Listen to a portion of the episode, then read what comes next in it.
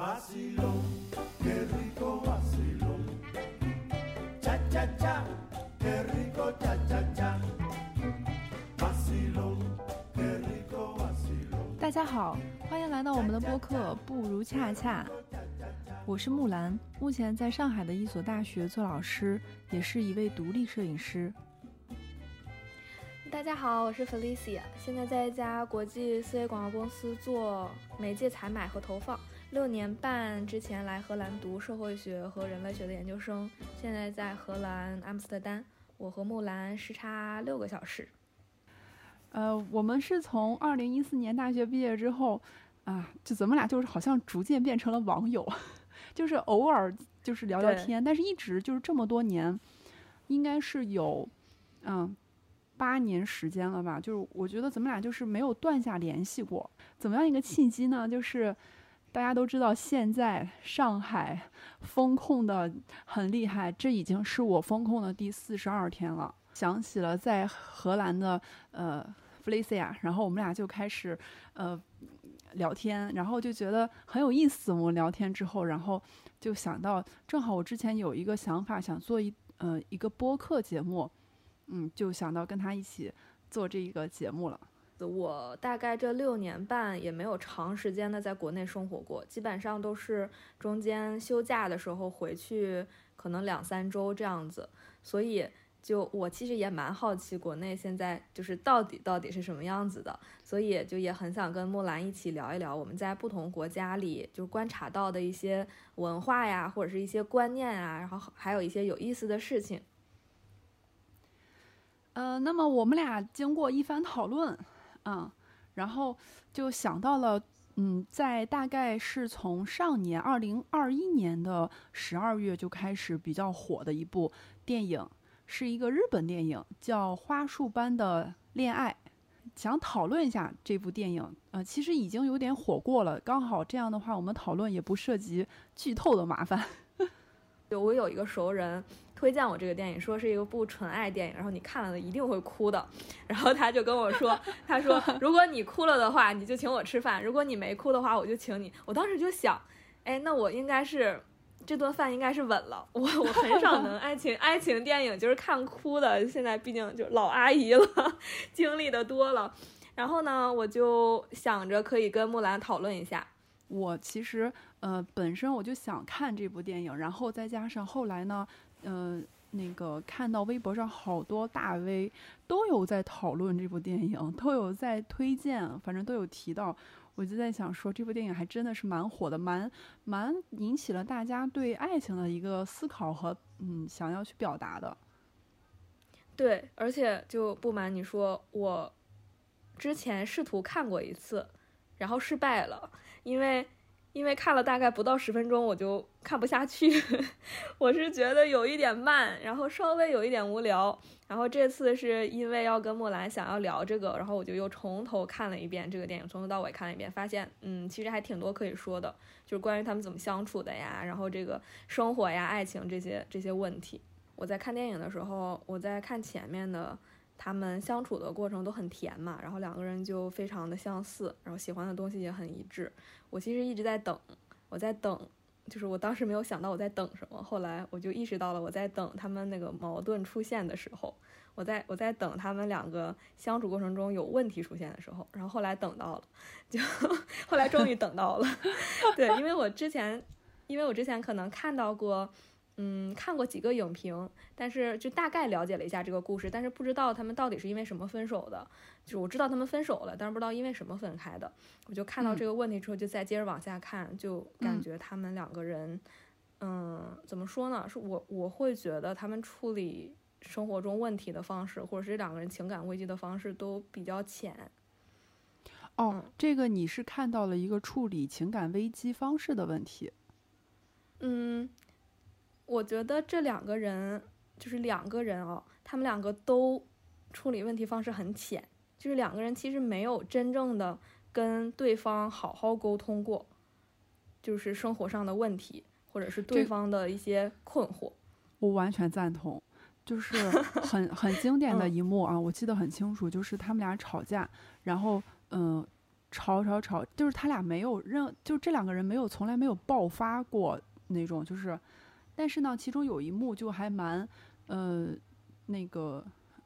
就是有一点点爆点的感觉。一个是什么？就是，呃，两个人在呃争吵，然后就是，呃，那个女生换工作了。然后他没有嗯告诉这个男生，这个男生是突然知道他换工作的。其实那个点，其实他俩就是很有一种剑拔弩张的感觉了。但是呢，仍然没有吵起来。最后是这个女生默默的给这个男生倒了一杯水，对，忍住了。其实那个点，我觉得我，我觉得其实是应该吵起来的。然后还有一个点就是，这个男生他的上级，嗯、就是去世了，他非常难过。然后这两个人呢，其实，嗯，各自有心理独白，但是没有好好沟通过。嗯，我我对我也觉得，我不知道你印象深刻的哪一个片段让你觉得其实他们俩应该好好沟通的。嗯，这两个点都是，我也同意。就是他上司去世了这个点，就是我会觉得这两个人其实做的都有，就都不到位。就是你不能完全就是指指责这个女生，或者只指责这个男生怎么样，嗯，因为可能就是会觉得，呃，这个男生变得现实了呀，然后他放弃了他的爱好啊，他放弃嗯了、呃画画呀什么的。但是，嗯但是其实这也就是不能就是这么一概而论吧，我觉得。我记得当时他最开始的时候是画插画，对吧？画插画挣钱的，但是后来是因为插画太就是他给他的配太低了，所以他嗯决定去找新的工作。然后，然后他找到了之后，他们两个还挺开心的。这个女孩子就跟他说说说，那你这个工作好像还挺清闲的，那你就是呃下班之后还可以再接着画画。然后他们两个当时是这么计划的，但是其实就对对对，对对，但是其实尤其是像可能东亚文化，或者是呃国内也好，或者是日本也好，刚刚刚工作的人，新人就是他要加很多班，然后他要表现，然后他可能周末还要去出差呀什么的，他就慢慢的把这个事情忘记了。但是我没有看到任何在电影里面，这就是他们两个根据这个事情有过一些沟通，或者这个男孩子跟这个女孩子说一些什么呀，或者这个女孩子去关心这个男生的一些工作上的问题。或者是他现在开不开心啊？是不是你想做的呀？你你插画怎么样了？就是完全没有体现。我觉得这我觉得这里边还有一个因素，那就是谁嗯都没想到的是，就是首先男孩子工作之后没想到的是，他其实会为一份自己曾经非常呃不喜欢的职业而奋斗，真的是在奋斗。嗯，然后还有一个点就是，嗯、女孩子也没有想到，在她工作之后会发现遇到了非常有趣的男孩子。刚才你有提到一个点，就是她没有嗯去很关心这个男孩子。嗯，其实她女生的工作并没有很累，但是这里边有一个没想到的因素，就是哦，我嗯忘记那个那个男那个主角在里边叫什么名字了，就是小田切让演的，啊 是日本非常有名的男演员，我觉得相当于中国的金城武吧。啊，就是很有魅力的那个那个社长，是不是？对对对，啊，那个男这个女孩子，嗯，这个社长不适合她，我说这个社长的级别这个 level，他、呃他没有办法，其实。是的，嗯是的。其实也不是说这个社长帅，就是说是因为社长的这种生活状态和他的那种性格是他自己很向往和认可的。对的，的确是、嗯我同意。嗯，但是这个女孩子，这个女孩子，我觉得她没有想到，或者可能真的是因为她很年轻吧，就是大学大学谈恋爱，然后一直到大学毕业，这大概五年，就是她嗯其实跟这个男孩子分手的时候，也就才可能二十五岁、二十五六岁这样子，对吧？嗯，应该是。差不多吧，应该，嗯，差不多这个样子。其实，那肯定就是你，你认识了这个社长，然后他的那种生活状态，他给你展现出来的是非常美好、非常自由、非常天马行空、非常创意的一面，但是你不知道他的另一面的，你不知哎道他背后他他他这些支撑他的创意，或者是就是就是需要一些什么东西，你这个嗯女孩子只看到了她想看到的一部分。但是，假如假如说他跟他在一起了，如果如果啊，就是或者是怎么样的，他还是会面对很多琐碎的生活上的问题。有一个镜头是这个社长跟很多女孩子在拍照嘛，然后嗯就很很会玩儿，既爱玩儿也会玩儿。然后，那么嗯嗯，我觉得是嗯小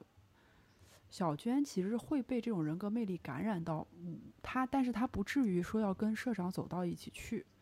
然后，嗯嗯，但是她会影响到她的这种嗯心思啊，包括一些其他的，就是包括对她男朋友的关注度就会下降，或者说容忍度会下降。嗯，是的，而且其实我感觉，就像我刚才说的，我觉得这两个人彼此都有一些，就是都有一些问题。那个男孩子也是，那个男孩子解决问题的方式很简单粗暴，就是结婚。但其实这并不解决不了任何问题，他根本就不知道他的伴侣想要的，就是根本也不是说他不知道吧，就是他没有这个经历，或者是他不想去知道他的伴侣到底想要什么。他们两个没有一起，嗯，没有一起面对生活里的困难，就是就是没有一起面对，然后也没有为对方真正的去 fight。或者是两个没有、两个人没有作为一个整体去一起，就是你知道吧，就是去抵抗这个生活，或者是抵抗这些嗯困难什么的，所以就很浅。我觉得，嗯，我会觉得有一点可惜，因为真的你能在这么这个茫茫人海里找到一个跟你这么像的，然后非常聊得来，嗯，你们的爱好呀、喜好呀都很相似，甚至是。就有一种前期就有一种适令我的感觉，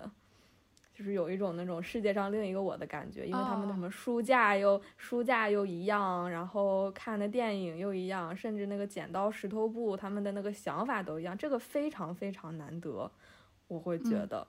嗯，可能有一个问题，对，其实，嗯，我觉得所谓的解决问题啊，呃，或者说很好的沟通。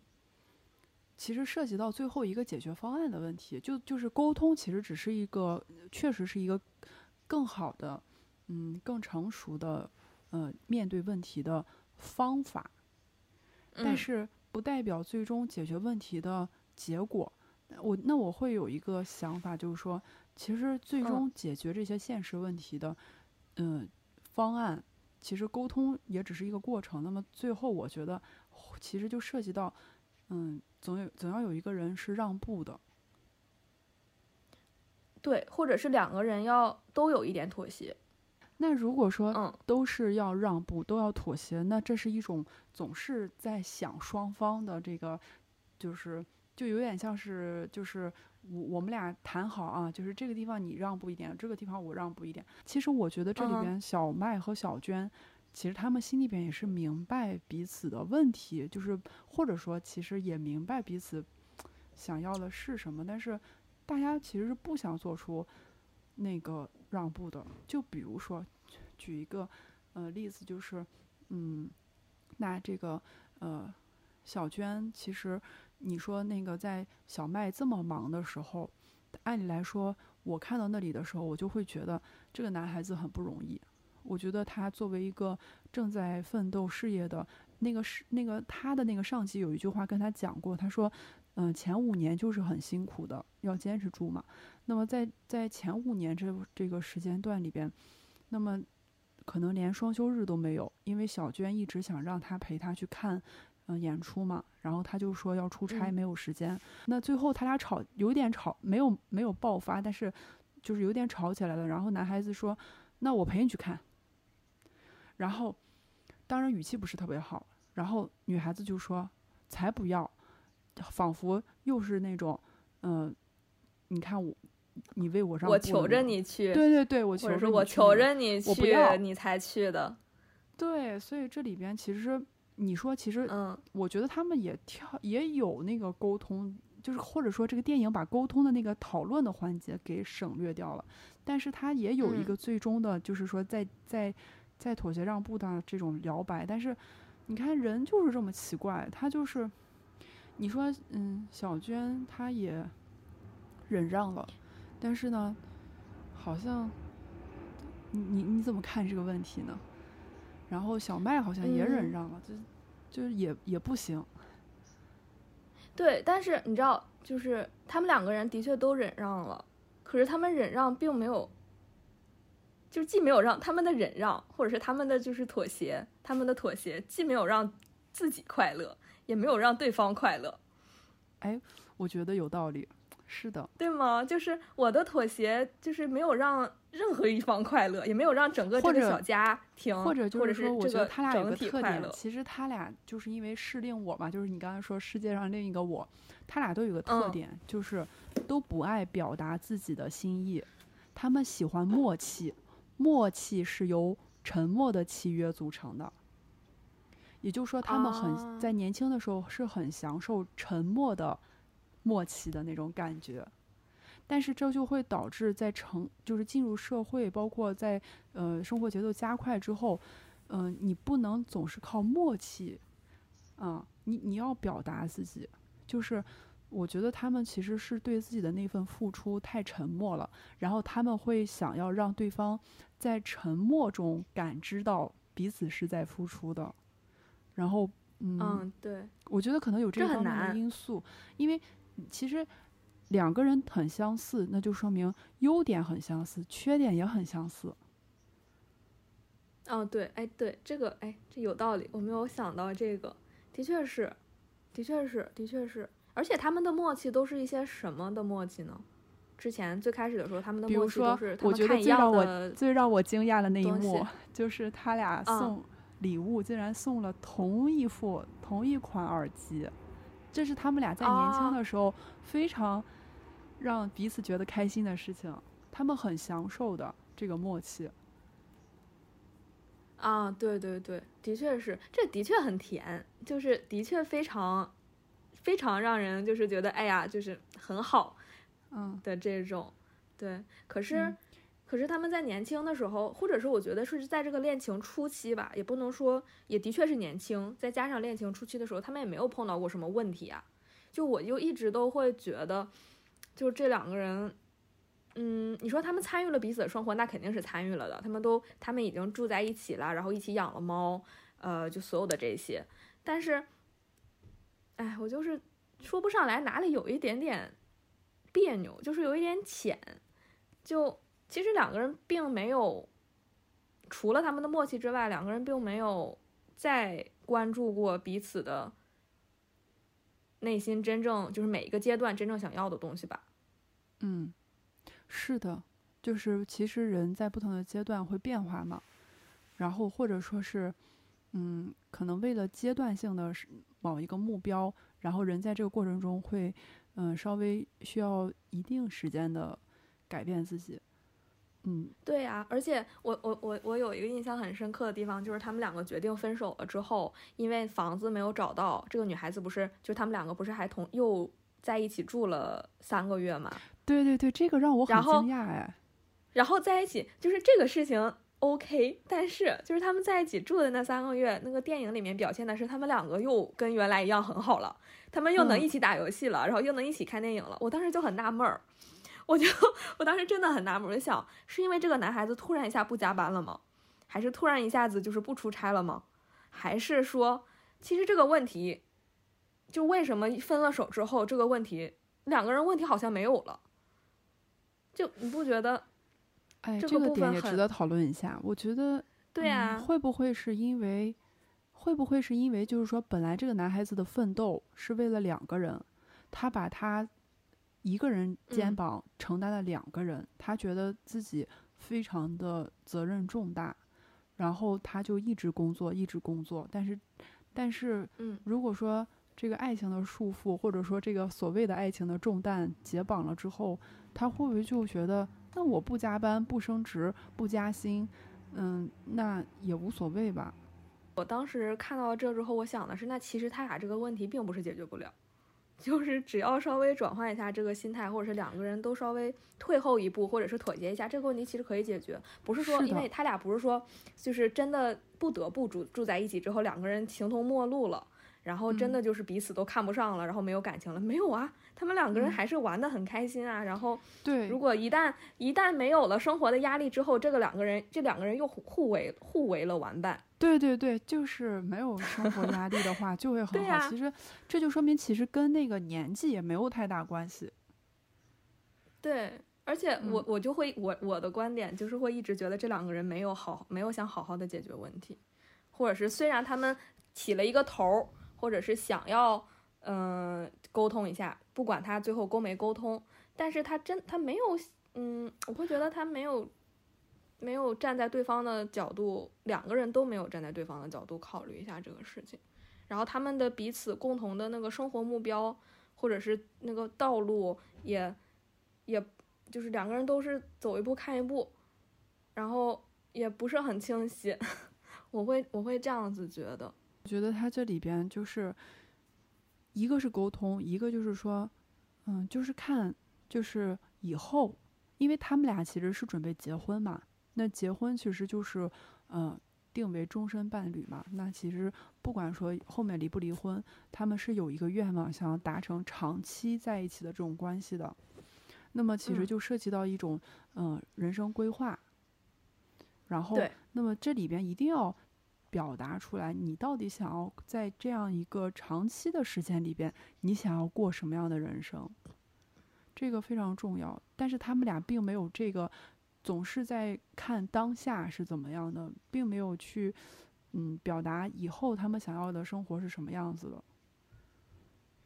对，就是总就是给我一种他们两个虽然在一起了五年，但是其实还是很浅，只是在一起互相互为，玩伴不好听吧，但是就是，嗯，并没有上，没并没有到嗯人生伴侣啊，或者是就是就是有一些人生规划，就是我们共同有一些规划，这规划是可以变的，因为情况是可以变的嘛，什么事情都在变，这些都可以变，但是我们要有一个内核是，就是是是要一致的。我觉得呢，这两个人其实并没有，因为我就看那个电影的时候，我就突然想起来之前那个《La La Land》，就是《爱乐之城嗯，》，你看过吧？嗯，就是《爱乐之城》里面那两个，对，那两个人也是我我很久之前看的电影了，我其实记不太清了，但是刚开始的时候，就是一个人是演员，然后那个女孩子是演员，然后那个男生是弹弹钢琴的嘛，演奏家。但是他们两个好像也是一些因为有什么什么问题之后就没法在一起了。但是我是觉得最后最后的那个片段非常打动我，就那个女女生当时跟她现任的老公伴侣一起去，就是刚好碰到了这个男孩子开的一个呃小酒馆，然后他就嗯开始回忆、或者就开始设想，如果当时我们两个在一起了会是什么什么样的。我觉得这种感情就是会让我更加嗯。就是更打动我，因为这两个人在在一起的时候是真正努力过了的，是真正的两个人，嗯、既为彼此高兴，然后既为彼此的事业能，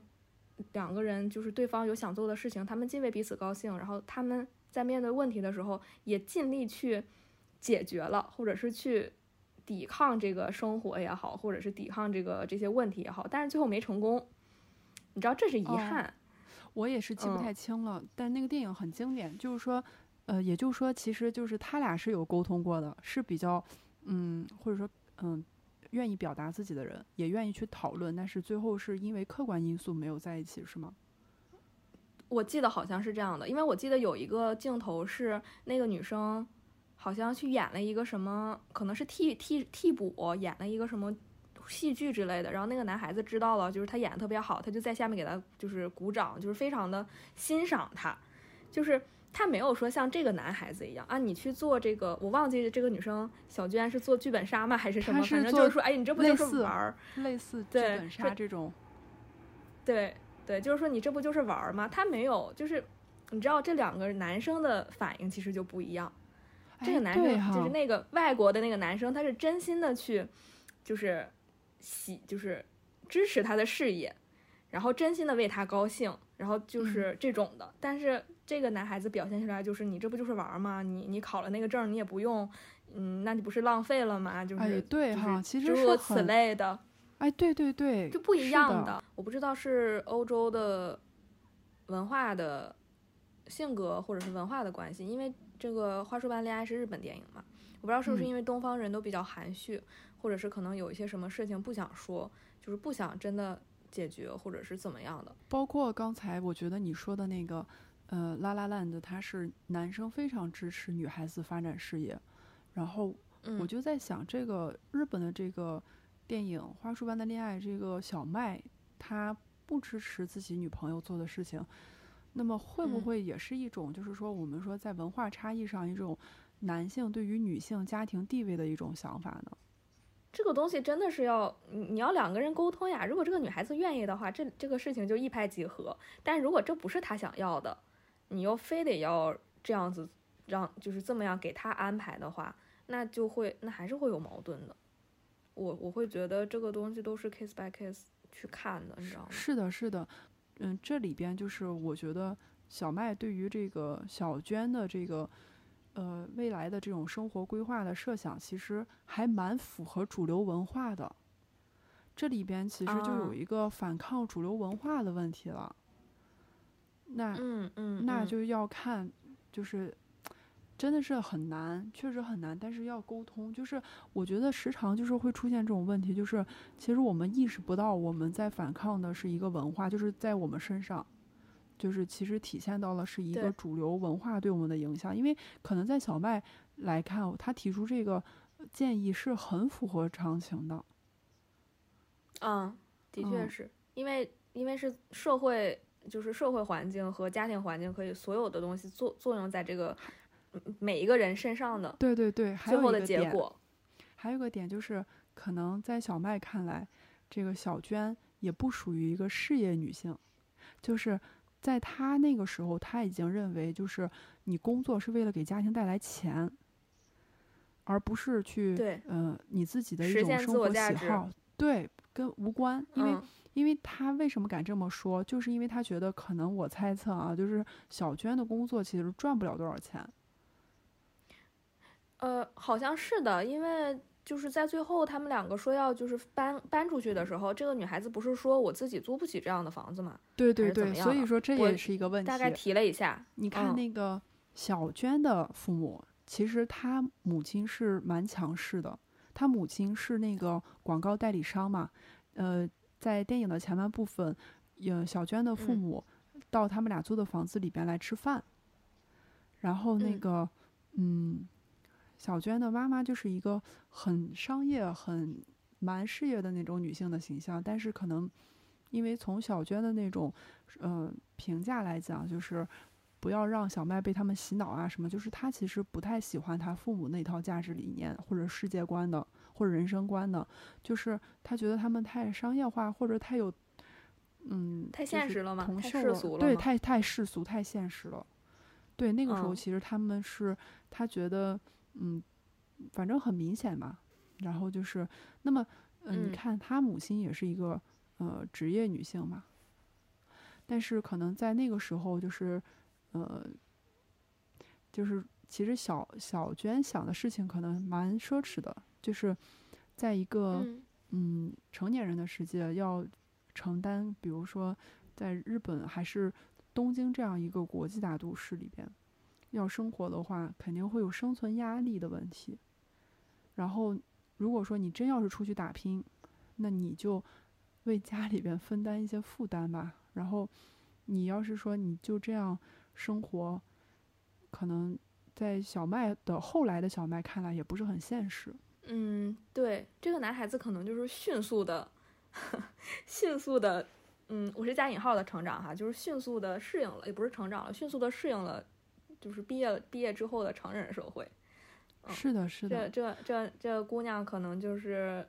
嗯，还差一点，但其实也这些事情，我觉得都也还好，你知道吗？我我还有一个还有一个场景，就是很，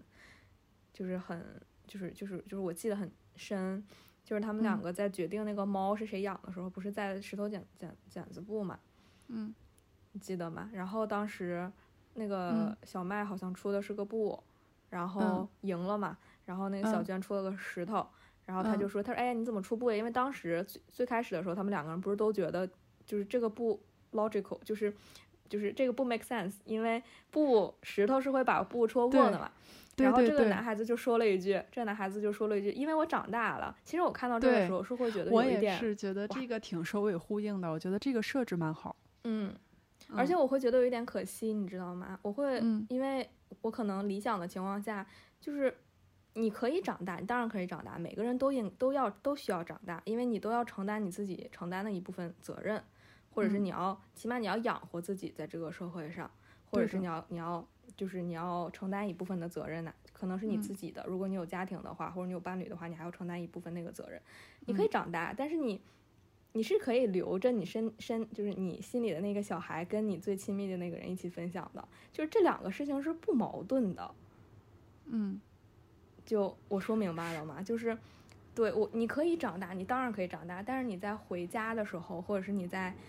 嗯，你在跟你的伴侣相处的时候，因为他是对，他是跟你最亲密的人，他是对，跟你生活的人，你可以把你这个小孩留给他呀，就是你不用把你所有的长大都都，你明白吗？就是你们两个可以互相彼此留着自己的小孩，然后这两个小孩在你们在家的时候就可以一起玩了呀。是的，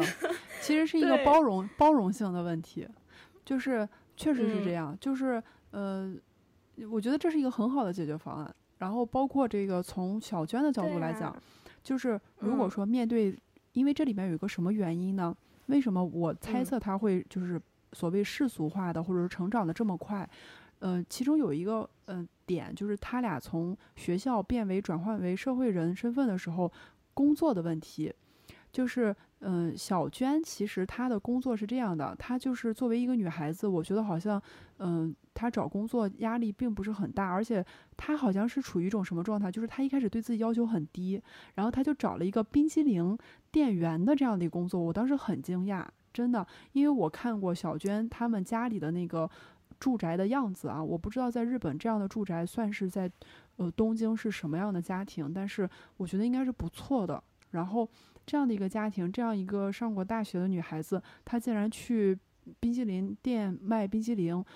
就像北大毕业去卖猪肉一样。当然，我们现在来看那个北大毕业去卖猪肉的也是非常成功的，而且人家去运用了一定的呃更呃好的角度去做这个事情。那么，嗯、这里面其嗯实就是有一点点，呃，我觉得就是说，嗯、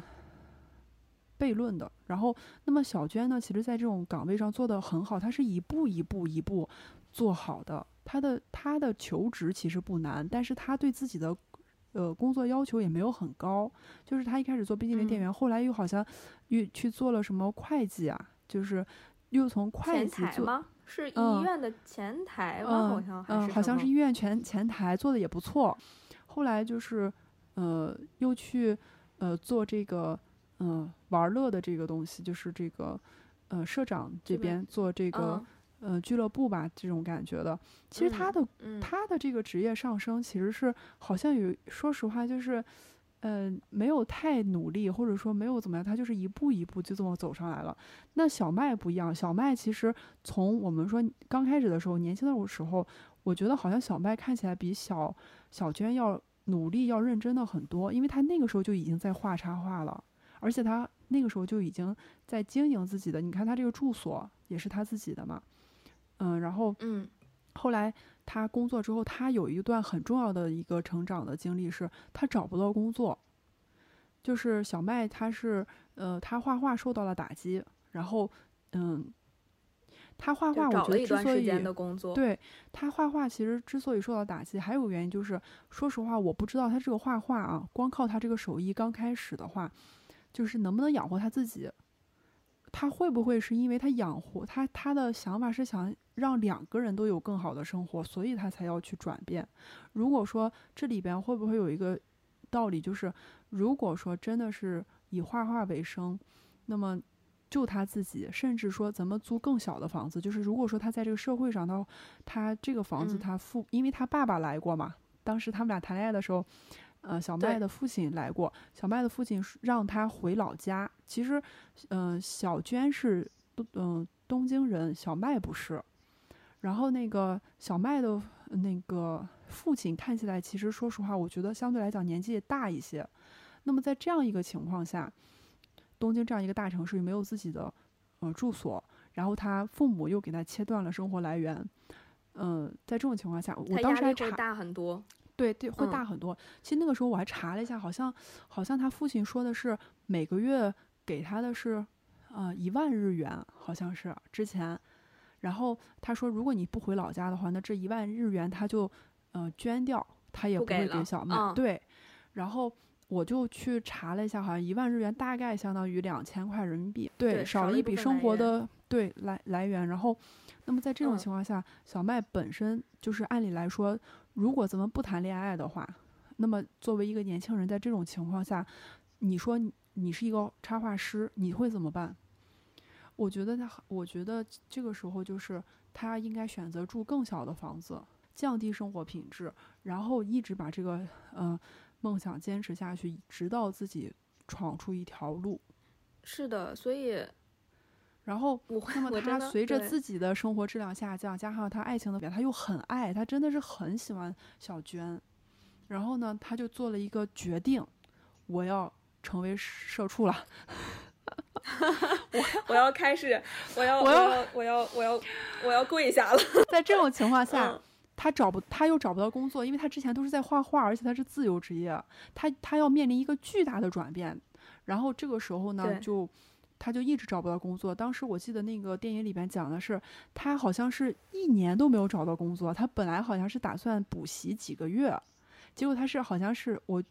我没记错吧，应该一久是吧？很很久，就是以年为单位嗯了，在这种。然后因为当时有一个很很经典的一幕是这个女孩子，嗯、小娟，嗯、在跟同事去呃酒吧喝酒嘛，然后她接到了一个电话，然后嗯当时我心里面都听到那个电话，我心里面都颤颤抖，就是那个小麦用很平静的，但是又有其实是很激动的心情说了一句这样的话：“我找到工作了。”嗯，然后在这种情况下，然后他踏上了社畜这条路，然后你说他能不珍惜吗？其实那个时候他其实是，嗯、我觉得就是他虽然怎么说呢？你说这种快速成长，或者说这种他想要抓住他，嗯、好不容易争取来的机会，我觉得也是可以理解的。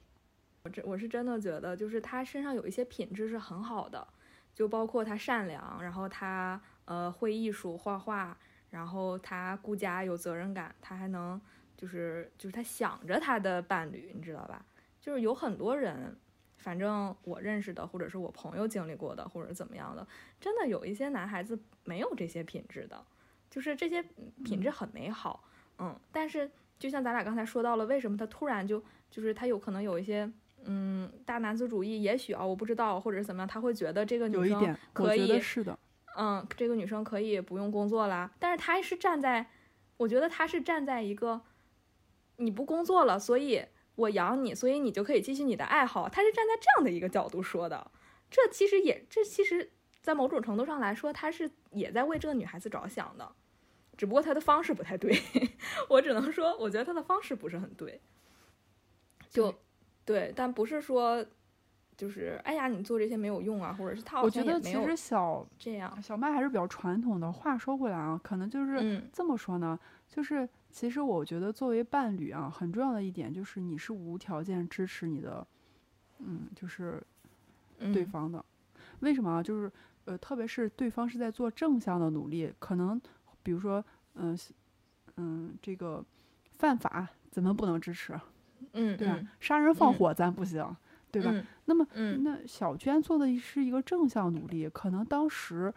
嗯，这个工作在日本来讲，可能，嗯，比较新一个，赚钱的，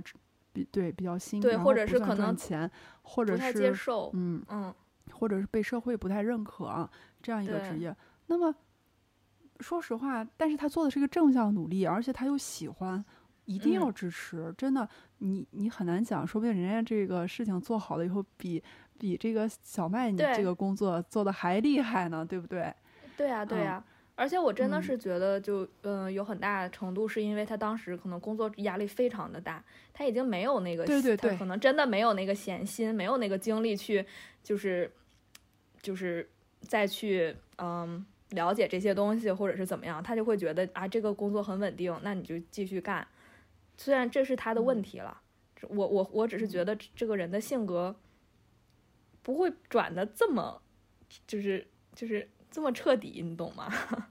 就他最开始那么的艺术，那么的文艺，然后那么的切合，然后现在又这个样子，是会有一些外部的因素的。绝对是有点儿不太符合的。但是我们作为看电影的人，如果说不从讨论剧本或者人物原型这样讲嗯的话，其实光看这个，因为它视听语言是特别好的，它的这个画嗯面、包括色调特别的美，节节奏的把控特别的棒，所以说嗯是很难感受到这种从人物出场设定的有一个 bug 的问题的。对的，是的，是的。哎，反正嗯，我就是觉得，嗯，我只是觉得真的这两个人，就像就像就像就像，嗯，咱俩说的似的，就是这两人都年轻，然后经历的都少，然后分手呢可能是不可避免的，但是我是会觉得有一点可惜，但是也没关系，就也许他们还会在未来遇到更好的人，就即使遇不到更好的人了，可能也会遇到更好的自己，那就够了。是的。感谢大家今天的收听，我们今天就聊到这里了，拜拜。拜拜拜拜。